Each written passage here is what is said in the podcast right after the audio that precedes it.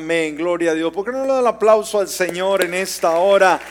Tome su lugar, tome su lugar, le damos una calurosa bienvenida. Usted que está aquí en la casa del Señor en esta hora, pues uh, le saludamos, le saludamos, un gozo verlo en el mejor lugar, en la casa de Dios. De la misma manera saludamos a Iglesia en las casas, Iglesia Roca de los Siglos, que en esta hora también nos están viendo por ahí en línea desde su salita, por ahí en compañía de toda su familia. Bendiciones, Iglesia amada. Y también a la gente linda que nos eh, ve a través de las diferentes redes sociales, usted que nos está viendo a través de YouTube.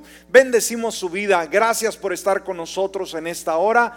Y también aquellos que nos ven a través de Facebook Live en cualquier lugar, nación, país. En esta hora también le damos una calurosa bienvenida y aquellos que nos escuchan a través de la radio de la misma manera, bendiciones para su vida. Bienvenidos al servicio de este día.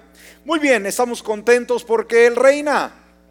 Él es el Señor de nuestras vidas, Él es nuestro todo y a Él debemos de darle siempre nuestra gratitud. Muy bien, vamos a estar yendo a la palabra del Señor en esta hora y vamos a estar hablando acerca de un clamor, un clamor que produce transformación, amén. Un clamor que produce transformación. Cuando hablamos de clamor, nos damos cuenta que este concepto está muy muy bien plantado en toda la escritura, desde el Antiguo Testamento hasta el Nuevo Testamento, y obviamente un clamor que trae cambios, que produce algo significativo en, nuestra vida. Y cuando produce transformación, dijimos, esto cambia todo el panorama. Vaya conmigo, vaya conmigo al Salmo 107 y vamos a estar leyendo versículos 1 y 2. El Salmo 107, vamos a estar eh, versículo 1 y 2 leyendo en esta hora.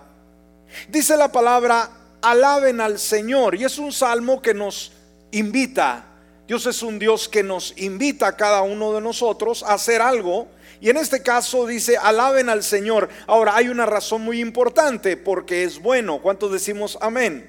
Porque para siempre es su misericordia. Díganlo los redimidos del Señor, los que uh, ha redimido del poder del enemigo. Bueno, cuando pensamos en los salmos, iglesia, estamos pensando en la palabra y nos dice la escritura que toda, toda esa palabra es útil para nuestra vida. En cualquier uh, pasaje, cualquier escrito bíblico, obviamente bendice y cuando vamos a los salmos nos damos cuenta que ah, los salmos eh, tienen una riqueza impresionante para cada uno de nosotros. No solamente podemos ver promesas para esos tiempos para el pueblo de Israel, sino podemos ver promesas para el día de hoy. Y sabe, algo peculiar de la escritura es que esta se aplica a nuestras vidas el día de hoy. O sea, no pasa de moda. Usted y yo necesitamos favores, necesitamos promesas para poder vivir. Bueno, Dios es un Dios de promesas. Ahora, eh, estos eh, versículos del 1 al 3 narra un tiempo muy especial en el cual el pueblo del Señor eh, regresa de, una, de un exilio, de un momento significativo que marcó sus vidas. Y el Salmo inicia con dos cosas muy importantes que viene a ser la base uh, para alabar, que es su bondad y también su misericordia. Algo que enfatiza eh, este salmo de una forma única es alabar a Dios, como lo leímos, por su bondad y su misericordia. Estas dos cosas por las cuales nosotros deberíamos de estar agradecidos. ¿Está conmigo en esta hora? Dos cosas, dijimos, mencionadas en este salmo, por las cuales debemos de estar agradecidos. Ya lo mencionamos. En primer lugar, la bondad de Dios. En segundo lugar, la misericordia, porque dice la palabra eh, que si no hubiera sido por sus misericordias, ¿qué hubiera sido de nosotros, no? Si no fueran por su misericordia, su fidelidad. Muy bien, entonces aquí podemos ver eh, a través de este salmo, a través de los diferentes eh, versículos, imagen poéticas, imágenes que surgen de una poesía basada, dijimos, en hechos reales, en experiencias únicas y que una vez más son aplicables a nuestra vida. Hoy necesitamos más que nunca una palabra que venga a animarnos, que venga a entusiasmarnos, que venga a darnos razones por qué vivir, por qué existir, por qué confiar en el Señor. Ahora, cuando vemos todo esto, vemos la, las maravillosas transformaciones que el Señor llevó a cabo, ¿sí? Dios, dijimos, se lleva la honra, se lleva la gloria. ¿Por qué? Por sus misericordias, por sus bondades, porque ha sido bueno. Entonces quiere decir que para que surgieran esas expresiones, Dios tuvo que obrar algo maravilloso a favor de su pueblo. Y esto debe crear fe, una fe auténtica en nosotros el día de hoy, de ver que ah, Dios ha sido un Dios tierno con Israel, ha sido un Dios compasivo, ha sido un Dios que ha estado ahí en los peores momentos de su vida. Ahora, ¿qué significa eso para nosotros? Que tenemos esperanza. Y la esperanza nos anima a poder salir adelante, a decir, yo no me voy a, simplemente a, conformar con lo que me dictan las circunstancias, lo que me dicta la vida, los sinsabores, los problemas, las enfermedades y las crisis. Yo fui llamado para confiarle a Dios. Amén. Entonces, hoy más que nunca como iglesia debemos aprender a confiar en Dios, ¿sí? A confiar, a depender. Y cuando eso hacemos, la gracia de Dios se derrama sobre nosotros, dándonos la ayuda necesaria, dándonos la dirección que necesitamos para que nuestra vida sea significativa. Ahora, vamos a ver algunas transformaciones palpables que experimentó Israel en su proceso. ¿Sí? En su trayecto y cómo marcaron la vida de la nación. Y una vez más, cómo son aplicables para nosotros también el día de hoy. Y siempre debemos recalcar, hecho iglesia, que si la palabra no es aplicable para nosotros, no tiene sentido. ¿Está conmigo? Sería un libro obsoleto, un libro sin significado, un libro histórico. Pero sabe, la palabra el día de hoy es más real de lo que nosotros nos imaginamos. Esas promesas se ven tan claras en nosotros y podemos de, confiadamente tomar de esas y hacerlas muy nuestras. Ahora, vamos a ver, dijimos, cómo el clamor hizo una gran diferencia. Y este es un principio que debemos de aprender. Sabe, a veces la vida se torna difícil y complicada. A veces hay cosas que no sabemos nosotros cómo enfrentar. Nos sentimos decaídos, sentimos que no, no encontramos una respuesta y nos sentimos tristes emocionalmente, nuestro estado anímico se aflige, pero quisiéramos que las cosas cambiaran nomás porque sí. Y hay cosas que no van a cambiar. Hay cosas que muchas veces vamos a tener que aprender a vivir con ellas. Pero, ¿sabe? Hay un argumento muy excelente en la escritura, que es el clamor, que el clamor mueve la mano de Dios, que cuando nosotros en nuestra necesidad clamamos por la ayuda divina, eso le dice a Dios que estamos interesados por Él. Ahora, debemos de entender que no estamos interesados solamente por sus beneficios. El clamor debe de ser dirigido, en primer lugar, a mostrarle el amor que tenemos nosotros hacia el Señor. ¿Escuchó? ¿Qué es lo que queremos primero? ¿Los beneficios de Él o lo queremos a Él? A Él. Y cuando lo queremos a Él, ¿qué sucede? ¿Va a haber un problema? Para nada. Los beneficios vienen a ser para nosotros. Ahora, vamos a ver esas transformaciones. Dijimos el título, un clamor que produce transformación. ¿Qué fundamento nosotros podemos usar con relación al clamor y la transformación? En primer lugar, vamos a estar viendo el clamor de un cansancio a un descanso. El clamor del cansancio al descanso. Esto es, esto es ah, eh, muy opuesto, hermanos. Cansancio y descanso. El cansancio obviamente nos fatiga, el cansancio nos debilita, el cansancio nos deprime, pero el descanso nos trae frescura. ¿Estamos? Muy bien, ahora Veamos un detalle muy importante. Muchas veces, muchas veces el cansancio llega a la vida por el descuido que tengamos nosotros para con Dios. Dijimos, queremos sus beneficios, pero no queremos hacerlo a Él, el Señor de nuestra vida.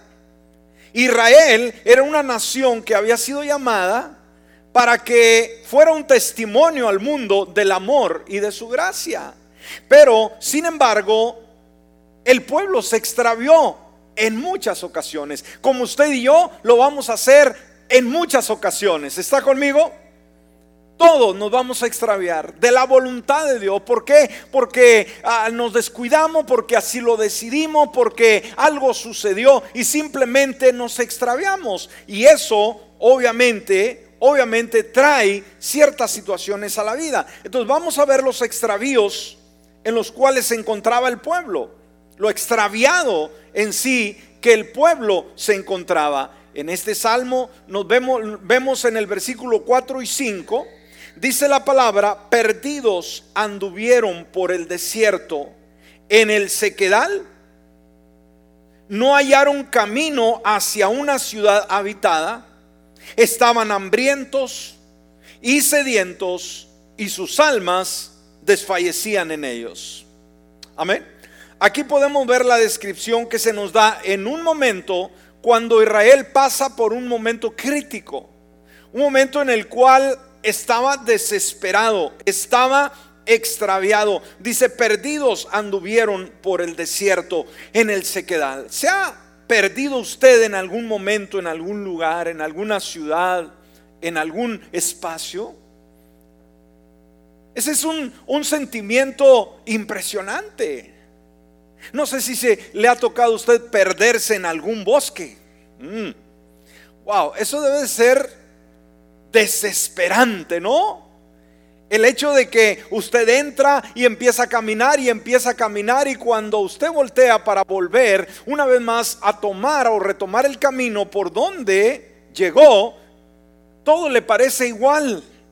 Todo le parece igual. Imagínese qué es lo que inmediatamente ah, siente la persona cuando se pierde.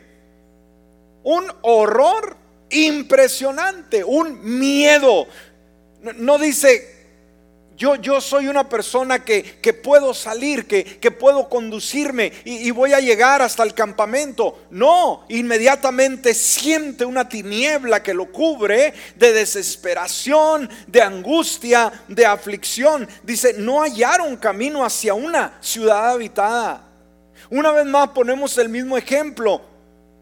Perdido en el bosque y que simplemente no encuentra la salida, no encuentra la ciudad eh, donde usted quiere llegar. Y no solamente esto, sino estaban hambrientos y sedientos, sus almas desfallecían en ellos. Aquí podemos ver la gran carga que ellos tenían. Desde el momento que nosotros leemos la narración, echando a vagar nuestra imaginación, nos damos cuenta que era un momento bastante desesperante. Entonces, ah, así se encontró Israel. Empero, el problema no era en sí estar perdido, el problema era no clamar, pero ellos hicieron lo correcto. Amén.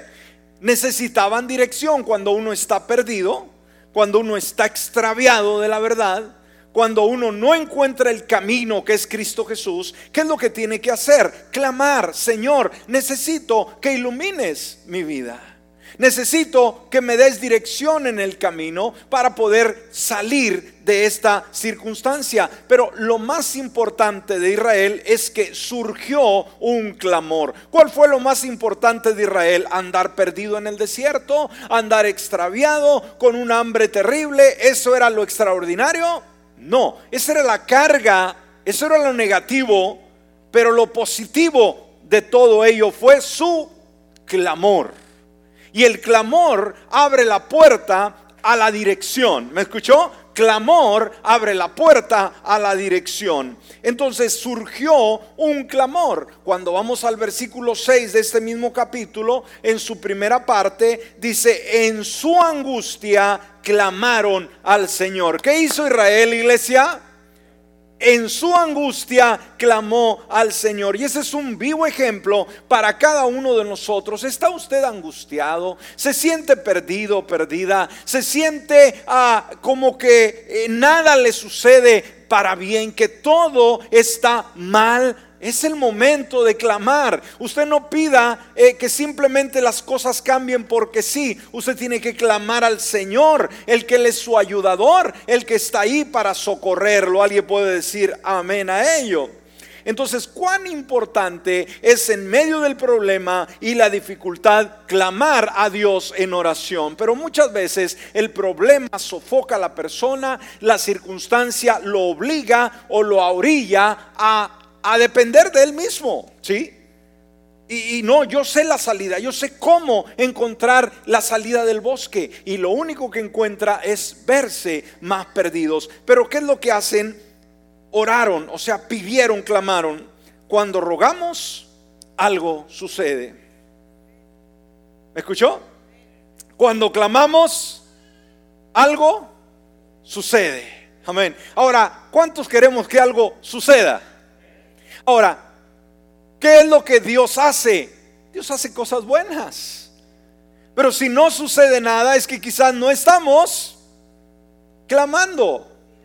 Quizás no estamos haciendo lo que nosotros deberíamos de hacer. Sabe, Dios hace lo suyo. ¿Me escuchó? Pero yo tengo que hacer lo mío. Entonces, cuando rogamos, algo va a suceder. Y la respuesta de Dios llegó ahí en el versículo 6, en su segunda parte. Dice, y él, o sea, hablando del Señor, los libró de sus aflicciones. Qué lindo es Dios. ¿Qué hizo Dios? Los libró de sus aflicciones. ¿Sabe? ¿Quién más podía efectuar esa transformación? ¿Quién más podía hacer ese cambio a favor de su pueblo amado? Solamente Dios. Dijimos, hay cosas que nosotros podemos solucionar. Hay cosas en las cuales nosotros tenemos la facultad de hacer el cambio. Pero llegará el momento en que vamos a estar entre la espada y la pared, en lo cual solamente una intervención divina es la única que podrá hacer el cambio. Amén. Así que en ese momento clame al Señor, solo Él podía hacerlo. Ahora, ¿cómo podía hacerlo? Pues conduciéndolos por el camino correcto. ¿Cómo encuentra uno la solución cuando está uno perdido? ¿Qué es lo que necesita? La dirección correcta. Simple y sencillamente, esto nos lleva de, de, un cansancio de andar vuelta y vuelta buscando la salida y no encontrarla. ¿Sí? Pero en el clamor ahora viene la respuesta del cansancio al descanso, del cansancio al descanso, de la muerte a la vida. Entonces veamos, quizás usted mi amigo o usted mi hermano, puede estar pasando un momento semejante, déjeme decirle, es el momento de clamar. No es el momento de quejarse con Dios, es el momento de llegar a Él y pedirle su intervención divina. Y sabe, cuando Él lo hace, simplemente las cosas cambian. Entonces aquí podemos ver un clamor, ¿sí? Un clamor que sale de lo más profundo del corazón y es un clamor del cansancio hacia dónde? Hacia el descanso. ¿Cuántos queremos tener ese descanso espiritual en nuestra vida? Queremos sentir esa bonanza, esa seguridad, esa certeza, pues en Dios se puede. Muy bien, en segundo lugar, también existe un clamor que surge de la oscuridad a la luz. Amén. Un clamor que surge de la oscuridad a la luz. Veamos la la condición en que ellos se encontraban, una vez más, una condición muy deprimente. Nos dice el versículo 10 de este capítulo. Fíjese lo que nos dice la descripción de la palabra. Habitaban en tinieblas. Wow, ¿dónde habitaban? Wow, qué descripción tan más contundente, tan más eh, clara y certera, ¿no? Habitaban en tinieblas y luego describe no en oscuridad, sino en densa oscuridad, aprisionados en la miseria y en cadenas de hierro. Oiga, la descripción es que nos da este simple versículo, oiga, con ello podemos darnos cuenta lo deprimente que estaba Israel. El momento tan trágico, tan desesperante en el cual se encontraba en tinieblas, en una oscuridad aterradora, aprisionados en la miseria, en cadenas de hierro. Aquí nos habla de, todo lo que usted puede imaginarse en lo cual puede pasar un ser humano. En una agonía, en una desesperación, en una tragedia, el estar atado, el estar eh, inseguro, el estar en una situación, dijimos, extremadamente fea, desagradable. Ahora, entendemos que la luz se relaciona con Dios, ¿sí? Esto es muy importante saber. Y las tinieblas se relacionan con Satanás. Dios es un Dios que habita en la luz. Dios es luz. Satanás, por el contrario, es tinieblas. Vive en tinieblas y conduce al ser humano hacia ese rumbo. ¿Sí? Ahora, el enemigo, cuando hablamos de tinieblas, estamos hablando que es el que induce el temor la angustia, la desesperación, las crisis emocionales, las maldiciones, las desesperanzas, eh, eh, el, todo lo que usted quiera llamarle, todo lo negativo, el caos, la, duda, el sinsabor, la depresión, la locura, eh, todo, todo lo que usted quiera nombrarlo, todo esto proviene del enemigo. Eso es tiniebla, ¿sí? Y esa eh, una desesperanza cuando se vive sin luz. Amén. Vivirse en Cristo, mi amigo, mi amiga, es lo más deprimente que le puede suceder al ser humano. Puede tener amigos, puede tener una buena posición económica, puede tener infinidad de éxitos, pero si carece de Jesús. Su vida es una vida de tinieblas. Ahora, en el caso de Israel, ¿por qué vivían en tinieblas? ¿Sabe? Debemos de entender que como hijos de Dios nosotros somos hijos de luz, somos llamados a vivir bajo la luz de Jesús. Ahora, cuando existen tinieblas, cuando no vemos claramente, cuando todo se transforma para mal en nuestro contorno, bueno, tenemos que preguntar cuál es la razón de ello. En el caso de Israel, ¿cuáles fueron las razones que fueron llevados a este extremo? Mire lo que nos dice el versículo 11 y 12. Versículos 11 y 12 estamos leyendo el Salmo 107 y vamos a ver lo que aquí nos dice la palabra del Señor. ¿Qué nos dice? Porque fueron rebeldes a la palabra del Señor y aborrecieron el consejo del Altísimo. Amén. Por eso sometió el corazón de ellos con dura labor. Cayeron y no hubo quien les ayudase. Wow. Entonces debemos de entender que en la vida, como lo mencionamos al principio, hay cosas buenas, pero hay cosas malas.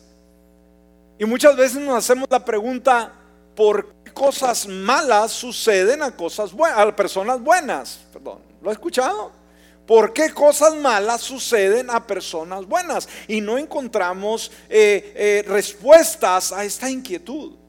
Pero por el lado contrario, cuando se vive en tinieblas, cuando se vive en depresión, cuando se vive en inseguridad, en una crisis tras crisis tras crisis, debemos también analizar nuestra vida si no son asuntos que nosotros hemos provocado. ¿Me escuchó? Tenemos que hacer un autoanálisis. ¿Por qué? Porque una vez más nosotros somos llamados a vivir a la luz de la verdad de Dios, bajo el favor de Dios, bajo la misericordia de Dios, bajo la provisión de Dios y eso es muy diferente. Pero cuando las cosas están turbias, cuando las cosas no suceden, tenemos que analizar, ¿hay algo de rebeldía en mi corazón en contra de ti, Señor? ¿Hay algo en el cual yo no estoy de acuerdo con lo que tú me dices? Hay algo con, lo cual yo estoy resentido con tu palabra, tenemos que autoanalizarnos, porque fueron rebeldes a la palabra del Señor y aborrecieron el consejo del Altísimo. Entonces cuando aborrecemos el consejo de Dios y nos rebelamos en contra de Dios, ¿nos van a venir cosas buenas? Preguntó. No, para nada. Son cosas que nosotros provocamos. Entonces Israel estaba perdido en el desierto, deprimido, bajo diferentes tinieblas por su propia rebeldía. ¿sí? Ellos mismos lo ocasionaron. Pero clamaron a Dios. Amén. Y esto es lo importante que en Dios contamos con un amigo que está ahí para ayudarnos. No es un Dios que está esperando que nosotros hagamos lo incorrecto para que Él nos castigue. Dios es un Dios de misericordia, un Dios que está ahí para ayudarnos. Amén.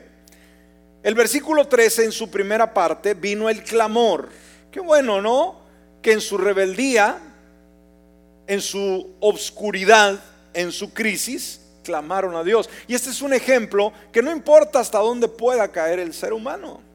No importa hasta dónde la persona se conduzca, ¿verdad? Sin ser dirigido por Dios.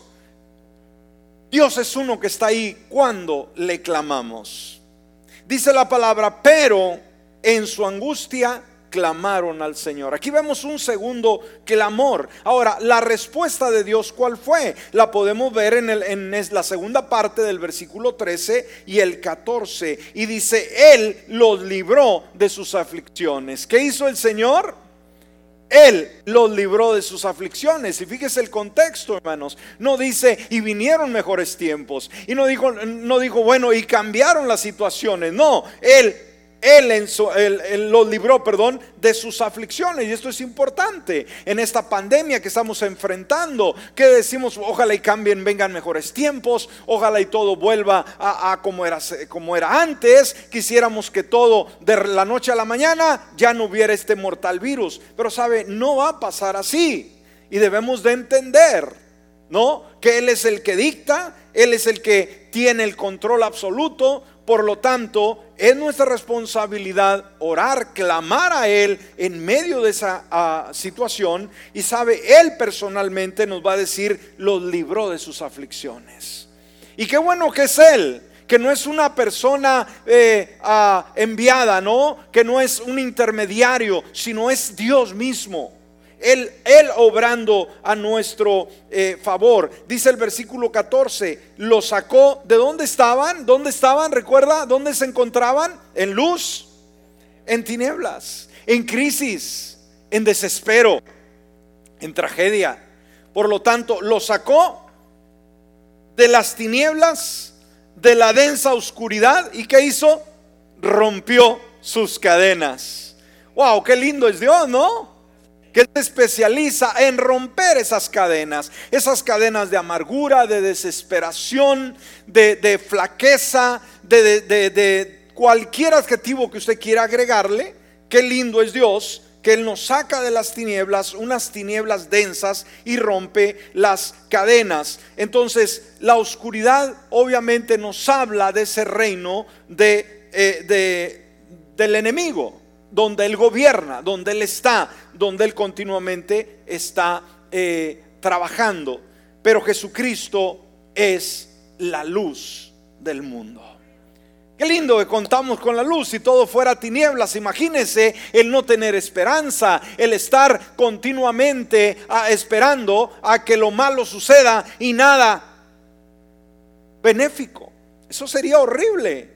Pero qué bueno que Jesús es la luz del mundo. Juan en el capítulo 8, versículo 12, que nos dice, otra vez Jesús les habló diciendo, ¿qué dijo? Yo soy la luz del mundo. Wow. Él personalmente, o sea, no tuvo temor. Yo soy la luz del mundo. Y luego dice, el que me sigue no andará en tinieblas. ¿Dónde estaba el pueblo por su rebeldía? En tinieblas. ¿Cuántas personas sin Dios el día de hoy viven en esa densa tiniebla? Bajo idolatría, bajo hechicería, bajo hábitos que les están contaminando, que les están alejando de Dios y que los mantienen esclavizados en esa oscuridad. Pero cuando vienen a Jesús, que es la luz del mundo, esa, esa vida de oscura en tinieblas, ahora resplandece. Ahora hay un nuevo eh, brillo y una nueva razón para vivir. Una vez más, yo soy la luz del mundo, el que me sigue no andará en tinieblas, sino que tendrá la luz de la vida. Él quita las tinieblas de la vida, mi amigo y mi hermano. Amén. Él quita esa oscuridad densa y nos lleva a su verdad. Muy bien, entonces aquí en este segundo lugar podemos ver ese clamor, un clamor que surge de lo más profundo del corazón, que es de la oscuridad a la luz. Y en tercer lugar, el clamor de la enfermedad a la que? A la salud. En tercer lugar, un clamor de la enfermedad a la salud. Veamos la condición en que se hallaba Israel. Versículo 18. Dice, dice la palabra, su alma abominó toda comida. Wow. O sea, no le cayó nada bien. Y llegaron hasta las puertas de la muerte. Cuando una persona está enferma, ¿qué, ¿cuál es uno de los síntomas que refleja cuando se está enferma la persona? El apetito. Simplemente no le cae nada bien. No quiere probar absolutamente nada. Y eso el cuerpo pues empieza a sentir un decaimiento cuando esto surge. Entonces veamos, dice, su alma abominó toda comida y llegaron hasta las puertas de la muerte. ¿Qué significa? Que estaban ya en el despeñadero, estaban ya a la orilla del precipicio a morir a causa de su enfermedad. Y sabe, la enfermedad debemos de entender que es algo que ha estado con nosotros desde la caída del hombre. ¿Sí? Desde que él estaba en el huerto y pecó y es echado, desde ahí entraron las enfermedades. Adán y Eva, mientras estaban en el huerto del Edén, nunca sintieron lo que era un dolor de cabeza, un dolor de muelas. Amén. Pero una vez que estuvieron fuera, oiga, empezaron a surgir todas las enfermedades habidas y por haber. Por ello nos enfermamos y dijimos, la enfermedad es parte del ser humano. Nos enfermamos. ¿Alguno de ustedes se ha enfermado en algún momento? Todos. Gracias a Dios que en una enfermedad de muerte, porque ya no lo estuviéramos contando, ¿verdad? Pero aquí estamos, vivitos por la gracia de Dios, pero no estamos exentos de enfermarnos.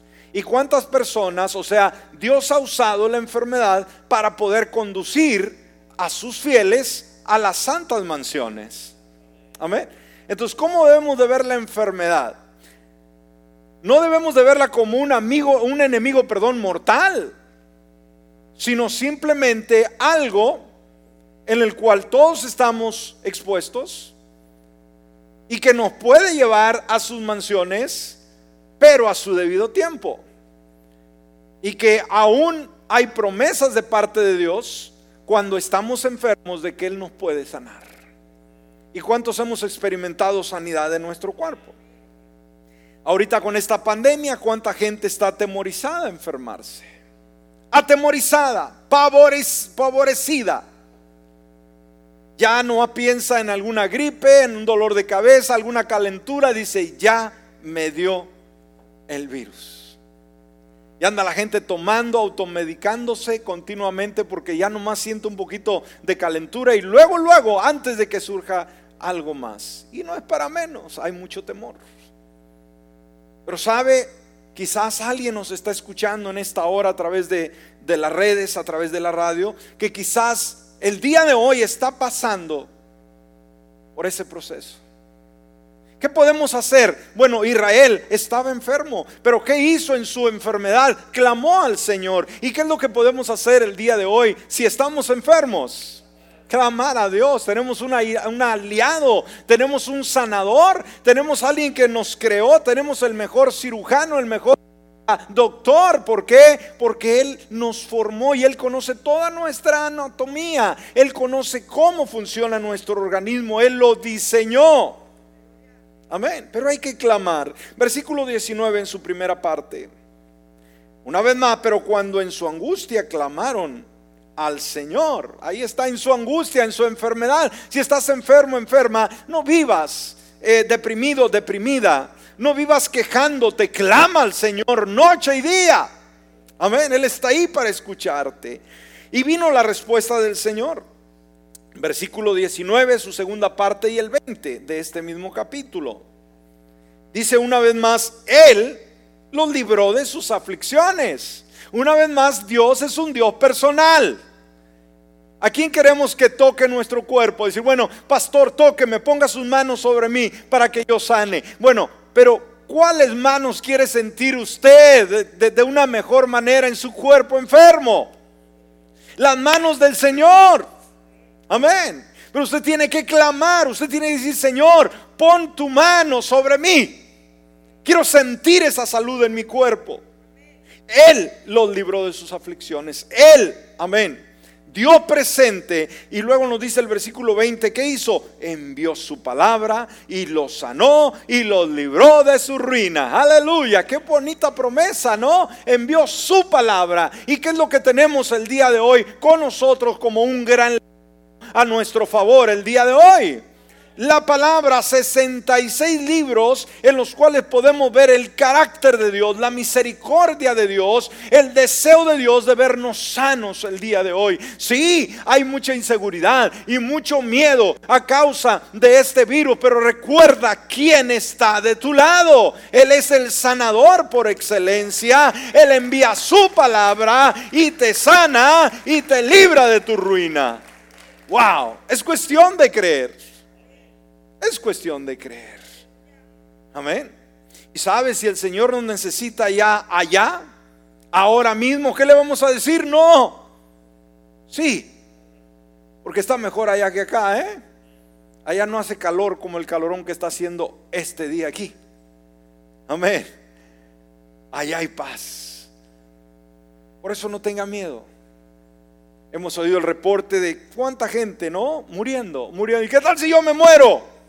Pues esté seguro que está en Cristo Jesús a la hora que le toque. Eso sí es importante.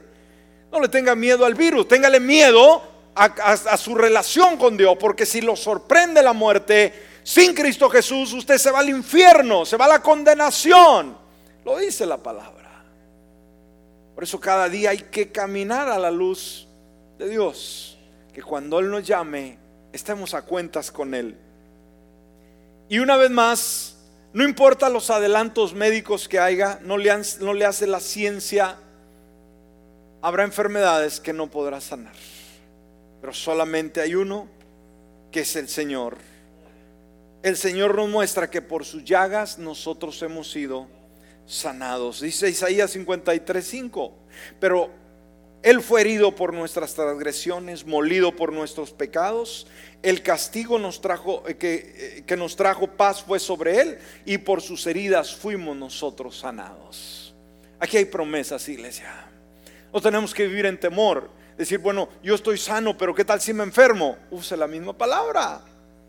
Declare la misma palabra. Amén. Por sus llagas yo ya fui sano. Entonces, ¿qué quiere decir? Que no, no tengo por qué enfermarme, porque por Él por Él, por su misericordia, yo soy sano.